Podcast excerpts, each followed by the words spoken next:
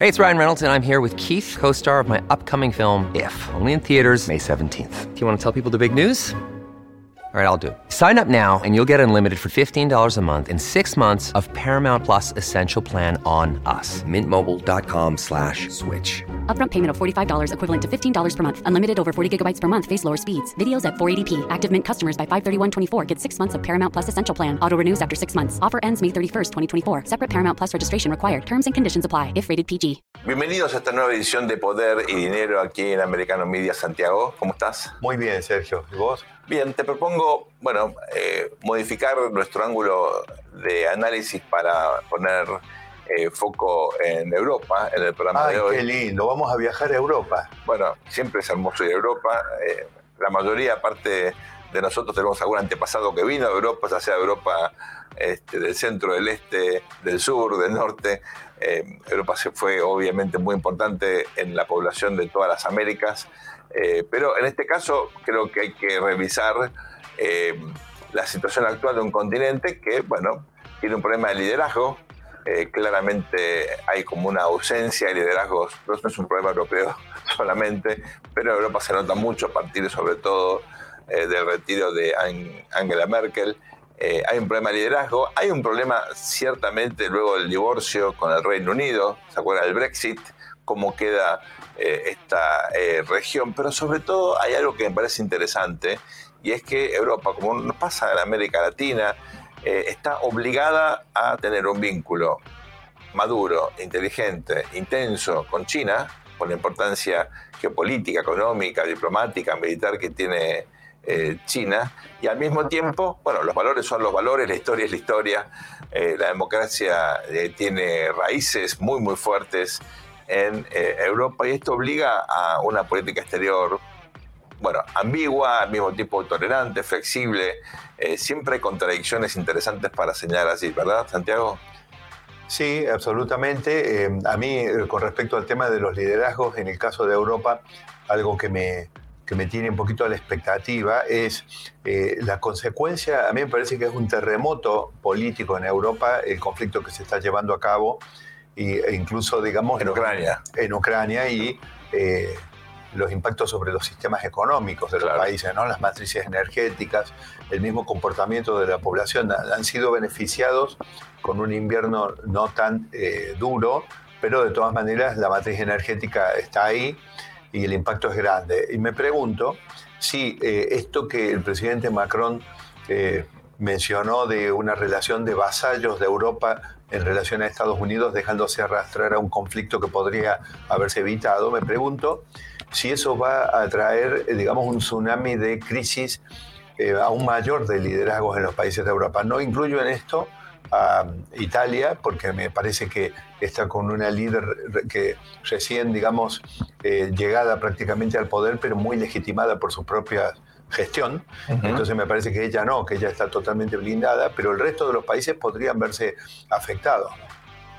Allí interesante, ¿no? Lo que estás marcando, eh, obviamente nos interesan los países con los cuales tenemos más afinidad, particularmente, bueno, España, Italia, siempre Francia es un país crucial, está pasando por una crisis interna vinculado a una reforma del sistema de seguridad social, el sistema de jubilaciones que está intentando implementar el presidente eh, Macron, una reforma, coincidimos Santiago, lógica, pero difícil de convencer a la sociedad que trabaje eh, más tiempo, eso es lo que estamos viendo, con niveles de violencia, de, eh, resistencia civil muy significativos. Pero lo interesante también es entender si la identidad europea, algo que, bueno, la Unión Europea intentó efectivamente instalar desde los primeros años de la conformación de este bloque, con mucha inversión en eh, soft politics, ¿no? de, en, esta idea de generar una identidad europea a partir de una historia común, eh, de intercambios eh, de todo tipo, incluso académicos, con programas comunes. Todo eso, bueno, uno ha visto, ha observado realmente una inversión eh, fabulosa, millonaria, ¿no? de recursos. Y la pregunta es qué queda de eso si efectivamente, como en principio uno observa desde afuera, hay como una revi- revitalización ¿no? de, de Europa comunidad. Eh, la guerra le ha dado un objetivo distinto, nunca había tenido ni una política exterior ni una política de defensa en común. Hoy eh, corrígeme Santiago, uno ve a Europa mucho más eh, imbricada en la idea de la OTAN, ¿verdad? La OTAN tiene también un nuevo objetivo, se expandió, incorporó a Suecia y a Finlandia. ¿Uno ve en ese sentido un bloque probablemente con mayor homogeneidad y coordinación que antes? Eh, me parece que sí hay mayor integración en algunos planos, pero a mí no me queda claro que Europa realmente quiera tener eh, un conflicto con Rusia como sí lo han querido y lo han provocado eh, los Estados Unidos. Es decir, acá este es un conflicto absolutamente evitable, no solamente lo ha mencionado el presidente Trump, sino que también han pasado otros aquí por poder y dinero planteando, bueno, este es un conflicto que se quiso llevar a Rusia a esta situación. Eh, yo incluso tengo algunos informes de algunos expertos que son de origen occidental, no rusos, eh, que hablan de lo mismo, que hablan en realidad de que todo esto de la operación militar especial y todo, en realidad hace 6 o 8 años que se están preparando ambos, tanto Ucrania como Rusia, sabiendo que esto iba a pasar. Ahora, yo me pregunto en qué medida eh, eh, Rusia verdaderamente sacando el conflicto, porque yo no, no me imagino que Rusia quiera invadir Francia yo creo que Rusia lo que está buscando es recuperar algunos espacios, el mismo tema de Crimea, es decir, acá han pasado analistas militares por poder y dinero, Sergio, que plantearon, a ver, eh, está bien, la Unión Soviética se disolvió, ese fue un proceso caótico, en ese proceso caótico ocurrió algo que no podía ocurrir, Sebastopol, que es el, principal eh, núcleo de la Marina rusa, no podía quedar en Ucrania, es decir... En un eh, país en ese momento totalmente que, que, cuando se, repito, fue un proceso caótico, evidentemente si alguien hubiera habido de arquitecto para decir esto, hubiera dicho posiblemente, che, esto no tendría que haber quedado allá. Yo no, no creo que Putin esté intentando conquistar Francia o conquistar Suecia. Eh, sí creo que eh, al revés, sí creo al revés que deliberadamente Estados Unidos estuvo intentando empujar a Ucrania a la OTAN para instalarle. Recordemos una cosa, es mentira que las bases que instala la OTAN en los terceros países sean bases de la OTAN. Eso es algo que hay que aclararle a la audiencia.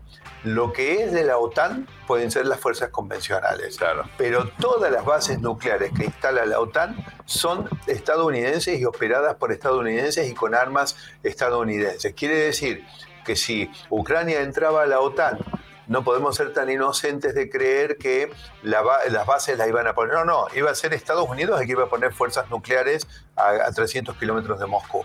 La verdad, eh, este es un tema que yo lo paso en limpio, pero no lo invento yo, es un tema que está publicado.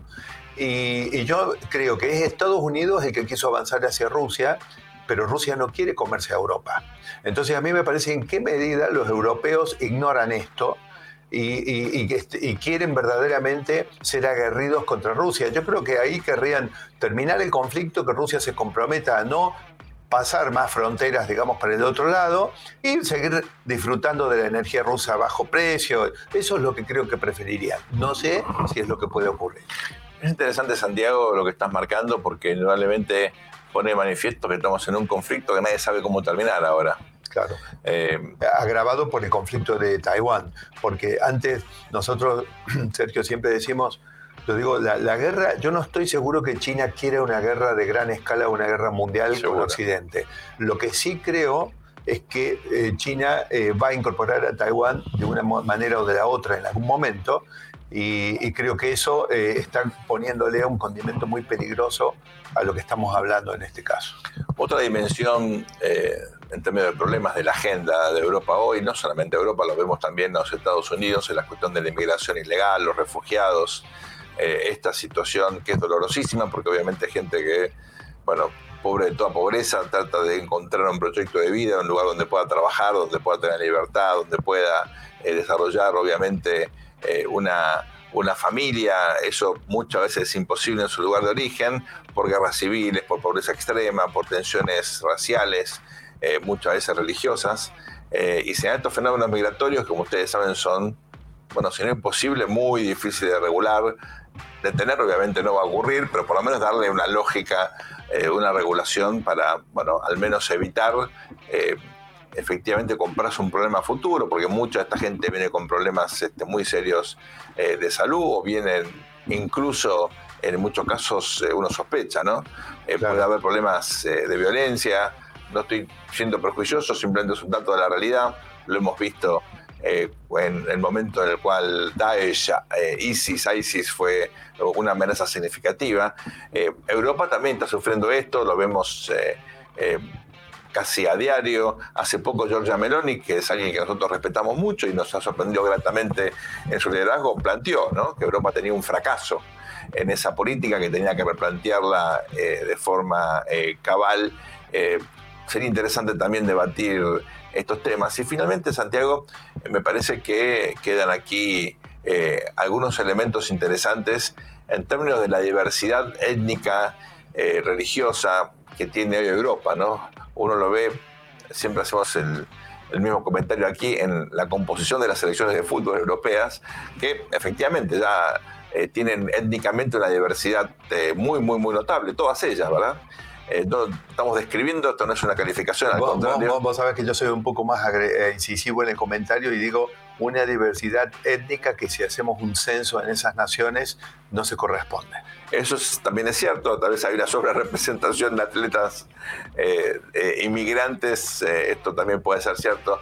Si les parece bien, luego este muy breve, vamos a dar una muy breve pausa, vamos a volver con una entrevista alguien que vive en Europa, que es especialista, que conoce muy bien estas realidades y nos va a permitir efectivamente analizar mejor estos fenómenos. No se vayan, ya volvemos con más poder y dinero. Bienvenidos al segundo bloque de Poder y Dinero aquí en Americano Media. Como les comentábamos en el bloque anterior, tenemos la intención ahora de focalizar nuestro análisis, sobre todo, no únicamente en Europa, pero en particular viendo eh, o focalizando en estas declaraciones, ¿cómo los Santiago irritantes o eh, singulares del presidente Emmanuel Macron? ¿Cómo lo, cómo La verdad, los franceses siempre dando la nota con, eh, con sus cosas, eh, han, digamos, ellos tienen digamos, una, una, deuda estratégica muy grande con, con Estados Unidos en particular.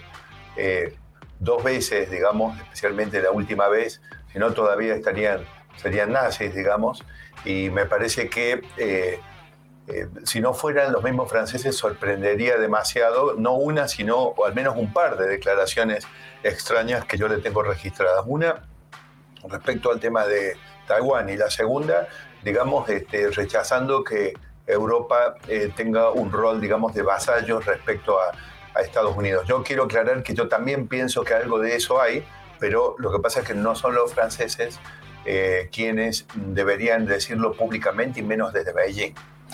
Estamos acá con Walter. Walter, ¿hay un complejo de inferioridad de los franceses en relación a Estados Unidos? ¿No puede plantearlo de ese modo? Puede ser. Ahora, las declaraciones de Macron, primero hay que ubicarnos que Francia no es Portugal ni España. Claro. Eh, Francia es miembro permanente del Consejo de Seguridad de Naciones Unidas. Francia es la única potencia eh, nuclear de la Unión Europea eh, la pregunta es por qué este tipo de declaraciones que a mi juicio son bastante inoportunas. Y es casi todo el poder militar de real de la Unión Europea. Sí, es francés. Eh, ¿Por qué eh, el oportunismo que ha tenido Macron en hacerlo? Por ahí hay que buscar la, respuesta en la cantidad de 60, 70 empresarios que llevó Macron a, China y qué contrato se trajo de China. Por ahí la respuesta hay que buscarla por ahí. Si no suena muy raro, porque las declaraciones de Macron marcan una, una línea de la Unión Europea, no es cualquier presidente el que lo dice.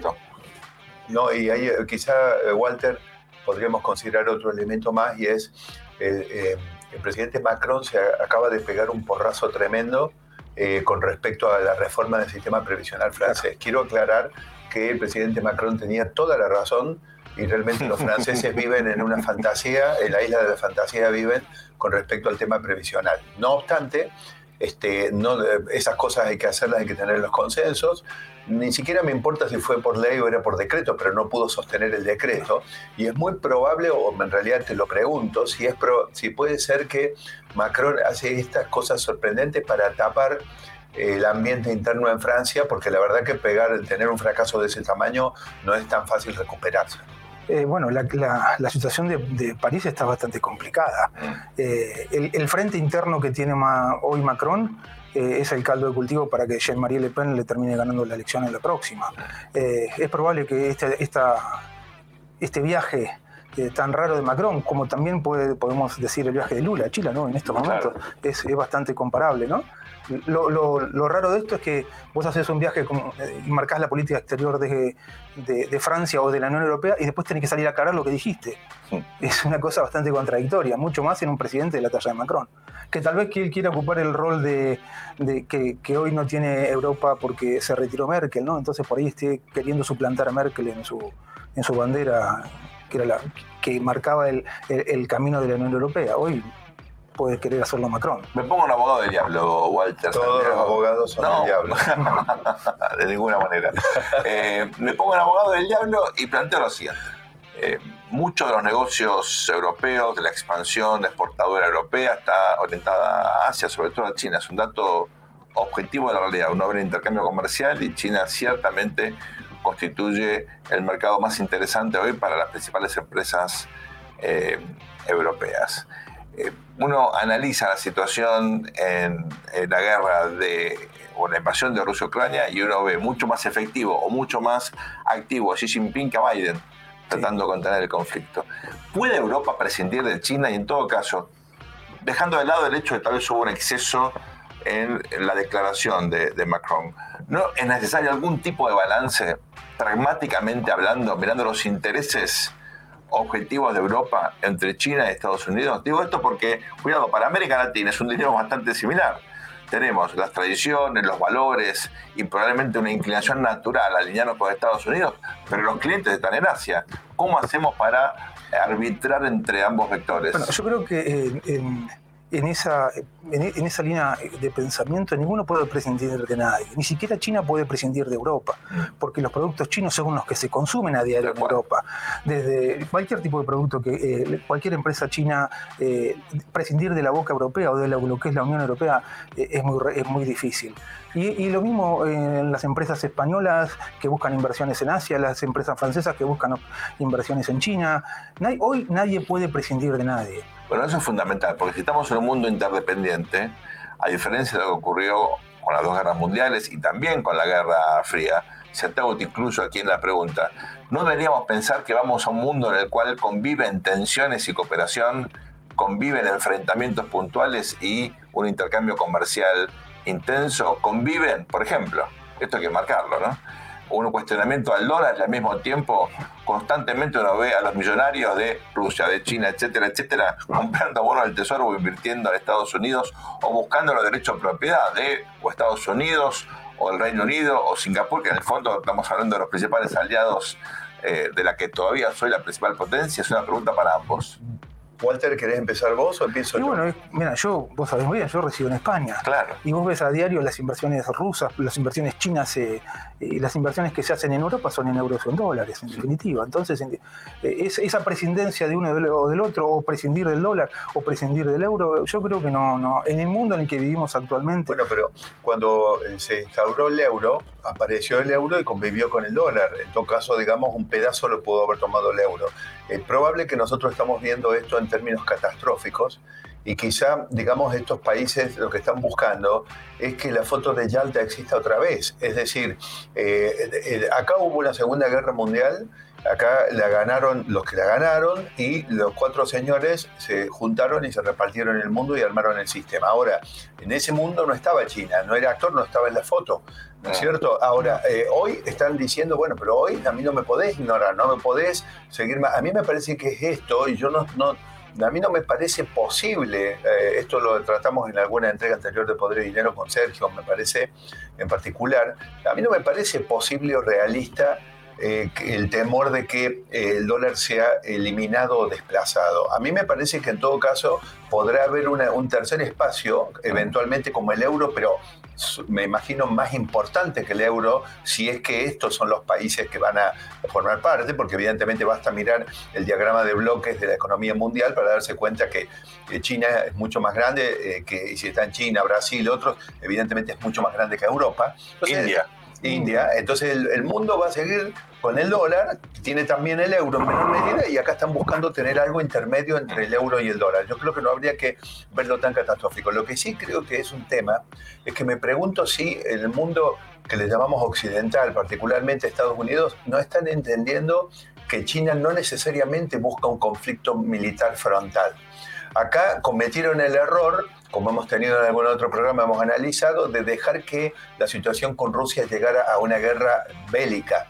Pero acá las guerras comerciales, económicas y financieras y cambiarias en algún otro momento estuvieron ocurriendo. Y a mí me parece que los chinos, digamos, con toda esta estructura que están armando, lo que les está quedando claro al mundo es que los chinos, la guerra que quieren dar no es la bélica.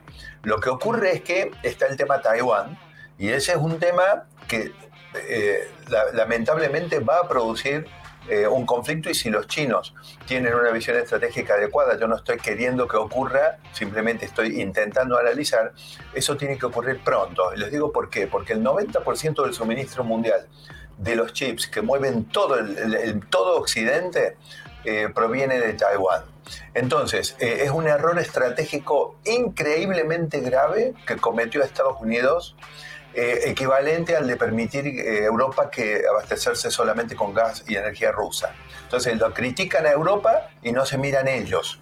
Eh, ¿Qué pasa si en un conflicto de este tipo lo que es inevitable es que Taiwán, no sé en manos de quién quedará, pero va a alterar su producción? ¿Qué va a pasar con Occidente? Entonces, a mí me parece que el conflicto bélico solamente lo veo alrededor de Taiwán, pero China no está interesada en una guerra. Walter, estamos analizando el escenario internacional, comenzamos por Francia, obviamente nos fuimos rápidamente a eh, Asia por razones, eh, eh, bueno, por la declaración de Macron y por la importancia natural que, tiene China. Mencionamos al inicio de esta entrevista la ofensiva diplomática de Brasil, que también está buscando, como señalaba recién Santiago, bueno, fortificar el BRICS, este bloque que incluye a China, India, eh, a Sudáfrica, eh, pensando a Rusia, pensando fundamentalmente en una alianza de emergentes con China, eh, quitando la relevancia a Estados Unidos. si te parece bien, me gustaría que nos cuentes, como estás en Europa, lo vivís de adentro, hasta qué punto esta situación impacta en la identidad europea. Si se puede hablar de identidad europea, muchos hablan que después del divorcio eh, con eh, el Reino Unido, bueno, la guerra de Ucrania reinventó Europa, ¿no? Eh, ¿Es así? ¿Te parece que Europa está más fuerte ahora? ¿Tiene como un objetivo nuevo? Si te parece, luego esta muy breve pausa, continuamos con el análisis de estos temas. Ya volvemos, no se vayan. Enseguida regresamos con más poder y dinero. Bienvenidos a este tercer bloque de Poder y Dinero aquí en Americano Media. Estamos analizando el escenario internacional y quedó Walter pendiente esta pregunta de cómo desde Europa se ve esta nueva etapa con la guerra dentro de Europa, con la invasión de Rusia Ucrania y con bueno, este post-divorcio con el Reino Unido que de alguna manera parece haber estado saldado ahora con esta nueva reinvención de Europa o con una nueva identidad a partir de la, agresión de, Rusia Ucrania. ¿Cómo lo ves? Bueno, a ver, eh, la, invasión Rusia a Ucrania lo que creo yo, una opinión muy personal, ha unificado el criterio en Europa donde cada uno pensaba lo que quería. Mm. ¿Por qué? Porque cuando está, eh, mientras Merkel fue la bandera europea, como lo hemos hablado antes, eh, Europa tenía una, una, línea de ruta, una ruta a seguir. Después de la, renuncia de Merkel, eh, en Europa no hay líderes, lo dijimos hace mucho tiempo atrás. Entonces, al no haber líderes, eh, las opiniones de los, de los países fuertes de Europa son diversas. Fíjate el problema, como hablamos hace un rato, el problema que tiene Macron adentro. Eh, gracias a Dios, en Italia ganó Meloni, que eh, está teniendo una política demasiado buena respecto a lo que había en Italia. en España, Sánchez es un equilibrista, un tiempista. un tipo que se ha hecho a, las alianzas justas para mantenerse en el poder, un, un progresismo bastante inteligente, el, de Sánchez, eh, el PP, que es el, espejo de enfrente, hoy las figuras la tienen una segunda o tercera línea, no hay, no hay, no hay nadie que, le que, que pueda eh, competirle a Sánchez seriamente. Si él sigue manteniendo las alianzas, tal vez tenga su dolor de cabeza en el fuego interno que tiene dentro de su del PSOE y los aliados del PSOE, que son los han Hay elecciones ahora en España en, pocas semanas, en, pocas semanas, pero no, no las presidenciales, no, ¿eh? no, las presidenciales, las autonómicas y ese tipo de Así cosas. Es. Ahora, eh, volviendo a tu pregunta, eh, la crisis de, Ucrania y Rusia lo que ha hecho es que Europa se puso lo ves en, cualquier país, desde recepción de, familias, eh, mandar ayuda a Ucrania, armas a Ucrania, ha unificado lo, que pasó post-Brexit con la ida de, de, Reino Unido. Eh, fíjate mismo Irlanda con, con, la actitud que está teniendo Irlanda para con, con recibiendo gente y todo, que con con Ucrania. Eh, es, eh, ahora, ¿qué puede pasar eh, si va a seguir Europa con este criterio y ya lleva una guerra que no se esperaba, lleva demasiado tiempo? Claro. Y es medio final abierto, porque nadie sabe hasta dónde va a llegar Rusia con esto. No se esperaba una guerra tan, de tanto, ya llevamos más de un año. ¿Percibís que hay miedo a una escalada nuclear eh, muchos funcionarios rusos permanentemente, bueno, amenazan con que esto puede terminar efectivamente con el uso de armas tácticas, con eh, lo que sería algo realmente inédito, ¿no? Y sobre todo en Europa, el uso de armas nucleares en territorio europeo. ¿Percibes que eso es, digamos, visto como una amenaza creíble o ya pasó a un segundo plano? Yo creo que no, no, sería, no es creíble. No es creíble porque muchos intereses de los de los políticos rusos están, eh, están en la propia Europa. Es, es, cuestión de dónde, ver dónde están muchas familias de los propios eh, jerarcas rusos. Muchos viven en Europa. Yo no creo en una escalada a ese nivel de, de, tener eh, como opción la, la, opción nuclear. No, no. Yo quiero aclarar que yo en este caso discrepo en algo y es que a mi juicio hay un entendimiento muy básico entre Estados Unidos y Rusia donde Rusia le ha dejado claro en qué circunstancias inevitablemente va a usar eh, armas nucleares. Eh, yo creo que, por ejemplo, si atacan Kaliningrado, eh, si... esta base militar. La base, militar que está aislada, digamos, respecto a, la parte continental del cuerpo de Rusia, o si Occidente entrega armas que están más allá de lo que, este, de lo, de lo que Rusia está dispuesta a tolerar. Es decir, eso incluye los F-16, F-15. A ver, no puedo decirlo con, con, con, absoluta certeza, pero indudablemente algo de eso hay, porque hay, por ejemplo, el mismo, el mismo, los mismos documentos del Pentágono muestran, no, armas de largo alcance para que Ucrania pueda atacar territorio ruso adentro, de ninguna manera. Bueno, ahí me parece que porque, a ver, eh, la atacan el territorio ruso adentro, lo que sé, Moscú, eh, y bueno, y Rusia, ¿por qué no te va a atacar con armas nucleares tácticas? Es decir. Sí, pero eso, y Santiago sería una escalada que hoy no está en los papeles. No, no por eso. Yo creo que no está en los papeles porque Occidente hay una raya que no cruza.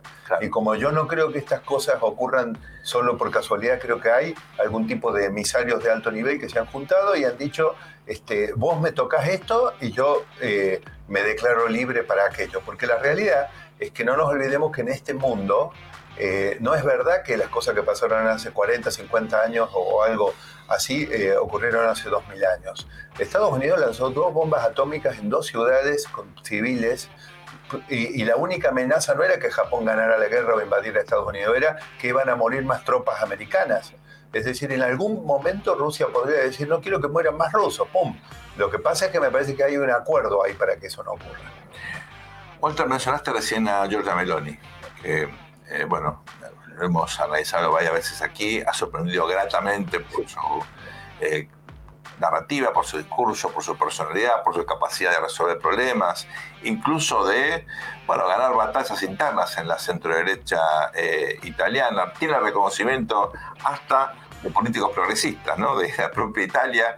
Es decir, se ha convertido realmente en una figura interesante, singular, y se acaba de afirmar que bueno, la cuestión de los refugiados, que Italia, como otros países de Europa, sufren permanentemente, pone de manifiesto que hay un fracaso en la política eh, de la Unión Europea. ¿Coincidís con ella? ¿Esto requiere una nueva, una nueva visión, políticas distintas? ¿La cuestión de los refugiados es vista en Europa como una prioridad? Eh, a ver, España e Italia tienen la misma problemática. El Mediterráneo tiene el mismo, la misma problemática. Peor que la frontera de Estados Unidos con México. Peor. La virtud de Meloni es que ella no ha traicionado a su propio votante. Sí, sí. Ella ha tenido, ha sido una, es una persona inteligente y no ha traicionado a, a quien depositó la confianza en Meloni. Entonces, que hoy hable de esto, y bueno, ella hablaba en la campaña de esto. Así es Ella no ha traicionado al que, a la, dentro de la coalición de derecha al que la votó. Ahora, si hay una coordinación o si puede haber una coordinación para solucionar de raíz esto, yo creo que todavía no cada España tiene sus criterios. Eh, Italia ahora eh, va a hacerle frente con esta nueva política que va a implementar respecto a la inmigración ilegal que está teniendo, porque el problema es la inmigración ilegal. Eh, ¿Cómo van a controlar esto? Hoy creo que todavía eso no está coordinado. Lo que sí sé, podemos decir de Meloni, es que quien depositó el, voto al Meloni, Meloni no le está defraudando. Ella está haciendo lo que dijo que iba a hacer. Ahora, esto pone manifiesto que la Unión Europea, marcábamos antes, está como, bueno, eh, de alguna manera revitalizada, eh, curiosamente. ¿no? Nadie esperaba esto, ¿no? Como consecuencia de la invasión de Rusia-Ucrania y al mismo tiempo encuentra límites en alguna dimensión de política pública, por ejemplo, la cuestión de las migraciones. ¿Es así? Sí. Bueno, en España hay un problema grande y todavía no hay límites, todavía no se han puesto límites a esto. Comentaros qué pasa en España exactamente. en España, concretamente en, el sur de España, es donde la, inmigración masiva que está teniendo España no, hoy no, la, no tiene control. Eh, así como vos tenés los balseros en, América Latina, yendo a Miami, en Cuba, yendo a Miami, la cantidad de, de, inmigración ilegal que recibe España no tiene control. Ahora hay, un, perdóname, hay una gran verdad, ¿no? La inmigración ilegal que está llegando a España e Italia es la que hace el trabajo que el español y el italiano no quieren hacer. Si vos no tenés a esa inmigración ilegal, nadie te junta la cosecha en Italia, nadie te junta la cosecha en España, eh, eso es un hecho que, eh, en definitiva, si no lo. ¿Por qué? Porque la juventud no quiere hacer ese trabajo, la juventud italiana y la juventud española. Lo hace el inmigrante. Esto coincide curiosamente con relativamente alta tasa de desempleo juvenil, ¿verdad? Sí, mira, hay un español que dijo hace poco en una universidad una gran verdad. El, español no consigue trabajo y va al paro. Más o menos lo mismo que pasa en Italia. El venezolano o el latinoamericano que llega a las 48 horas está trabajando. Claro. El paro es el desempleo. El desempleo, exactamente. Eh, allí la pregunta es, ¿esta migración es de origen subsahariano? Eh, de, dónde vienen estos migrantes? Sí, hay de ahí, o del Sahel, de los, los yarauis, que son, para, en realidad, en su momento fueron colonia española, pero hoy son prácticamente apátridas, pero tienen pasaporte marroquí. Claro. Pero tampoco eh, les habilita España el ingreso abierto, o sea, sino, tiene que ingresar por una visa, es muy difícil obtener la visa. Ahora es cierto que España se volvió un país eh, cultural, étnicamente mucho más diverso eh, de lo que era hasta hace 20 años, ¿verdad? Sí, bueno, lo ves en Madrid. Eh, ¿La inmigración de América Latina sigue siendo importante o en términos relativos es mucho más relevante la inmigración que viene por estos refugiados o estos migrantes ilegales de, África? Argentinos, venezolanos, ecuatorianos, masivamente. ¿Y notaste inmigración de Colombia, de países eh, que están pasando por crisis importantes o por cambios de gobierno? En Colombia, Ecuador, eh, la, inmigración, los colombianos generalmente entran a través de un asilo. La figura es diferente a la que a la, migración argentina, uruguaya, o si querés, eh, chilena, es diferente. no es tan, no es tan, a ver, no es tan grande como la cantidad de venezolanos que ingresan pero sí, eh, hay colombianos y hay muchísimos. lo importante es que después jueguen para los equipos de fútbol de sus países, como pasa con Garnacho, ¿verdad? Con Pérez en el caso argentino. Bueno, muchísimas gracias, Walter, por acompañarnos. No, un placer charlar contigo. Nos ayudaste a entender un poco qué está pasando en eh, Europa. No se vayan, entonces volvemos en un ratito con más poder y dinero, el cuarto y último bloque de este programa. Gracias, Walter. Ah, muy amable, gracias por la invitación. Bienvenidos a este cuarto y último bloque de Poder y Dinero aquí en Americano Media. La verdad que nos quedamos eh, recién con Santiago hablando fuera de cámara después de esta entrevista con Walter. Eh, en lo personal, Santiago, a mí me quedan tres cosas que creo que eh, son las más, para mí, las más útiles para el análisis que rescatamos de esta entrevista. ¿no? Eh, indudablemente estamos ante un problema de liderazgo que es global, no es solamente en los Estados Unidos o en América Latina, lo vemos también en eh, Europa, liderazgos controversiales, liderazgos desgastados. Cuando aparece alguna figura enseguida llama la atención, como es el caso de Giorgia Meloni, eh, pero claramente tenemos aquí en particular la figura del presidente Manuel Macron, que está en su segundo mandato, que no tiene obviamente otra reelección para adelante, que está sufriendo tal vez los síntomas de cierta fatiga en su país y que, bueno, prefirió eh, una lógica de comunicación, una táctica de comunicación agresiva para, yo creo, llamar la atención. Y tal vez me pregunto, ¿Estará buscando una mayor atención de Estados Unidos? ¿Abriendo a China para que Estados Unidos modifique su postura respecto de Ucrania y trate de alguna manera de, bueno, este, eh, llevar adelante un nuevo enfoque para que la guerra no continúe tanto tiempo? Es una, una pregunta que me hago. ¿Qué pensás al respecto? Es posible, porque esto funciona como una bengala, digamos, una bengala de esas en el mar cuando una embarcación tiene un problema. Básicamente, help, por favor, ayuda. Y pienso que lo que podría hacer es atraer eh, la atención de Estados Unidos como para que traiga las ovejas al, al corral nuevamente, ¿no es cierto? Es decir, me parece que, eh, Sergio, Estados Unidos tiene que tomar, Estados Unidos, la administración Biden, que es la que está a cargo de la gestión hoy en Estados Unidos, tiene que tomar conciencia de cómo se le están descarrilando cosas que de cualquier analista estratégico, podríamos decir principiante, mm. ya se daría cuenta que no pueden ocurrir. Vos no podés tener un conflicto con Rusia, eh, haber hecho que China y Rusia se acerquen, que posteriormente China empiece a jugar un papel internacional más activo, que Irán y Arabia hagan acuerdos entre ellos y con Rusia. Eh, y que vaya, ahora para el colmo como frutilla del postre, Macron a Beijing a besar el anillo de Xi y a hacer declaraciones que son ciertamente, digamos, son bombas, digamos, las que está diciendo Macron. Es decir, a mí me parece que Estados Unidos tiene que reaccionar a esto y tiene que eh, retomar eh, un entendimiento con, con los países. El presidente Biden estuvo en el Reino Unido, estuvo en Irlanda del Norte, se cumplieron 25 años, 25 años de, bueno, este acuerdo tan importante de, del Good Friday, eh, que dio, por suerte, ¿no? Eh, finalizado un largo conflicto muy sangriento, muy violento en el Reino Unido.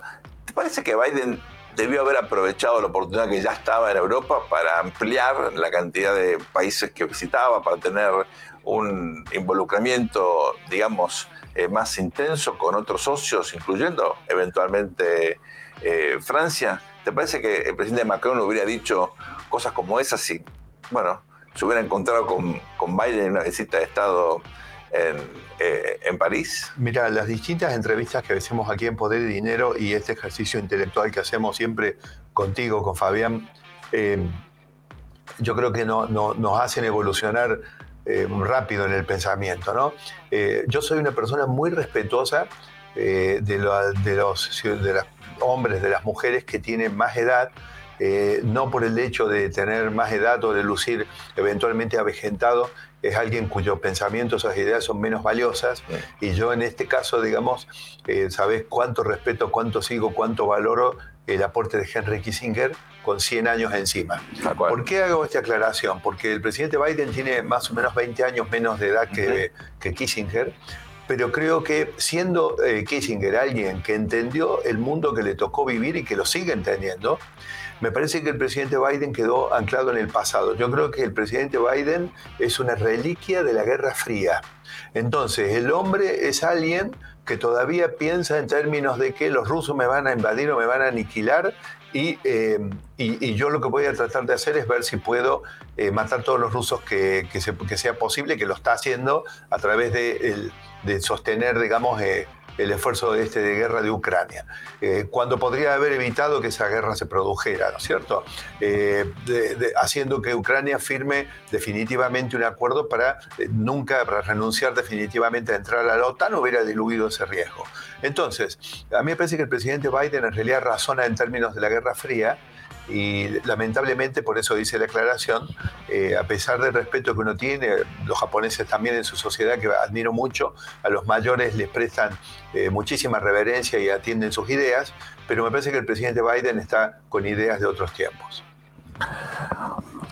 La cuestión de los eh, refugiados nos lleva obviamente a pensar también en bueno, en la eh, convivencia interna de estas sociedades, cómo, cómo se logra finalmente lograr una identidad común, ¿no? Fíjate que a esta altura del programa casi que me acomodo un poco mejor para decirte que, fíjate que hay un tema que, que creí que podía haber surgido en algún momento, pero no surgió, y es que cuando nosotros eh, hablamos de la globalización y de los retrocesos de la globalización, hemos sabido varias veces señalar qué es la globalización. Bueno, la globalización es una libre movilidad de capitales, de bienes y de servicios comercios y también, por supuesto, de recursos humanos de mano de obra. Es decir, en el marco de la globalización, muchos países que costaba entrar para digamos, inmigrar a esos países, tuvieron olas masivas, algunas legales, otras ilegales, pero que en definitiva son ilegales como una barrera de contención, porque al otro día están trabajando y nadie hace un control efectivo para que no tengan trabajo, es decir, los dejan entrar.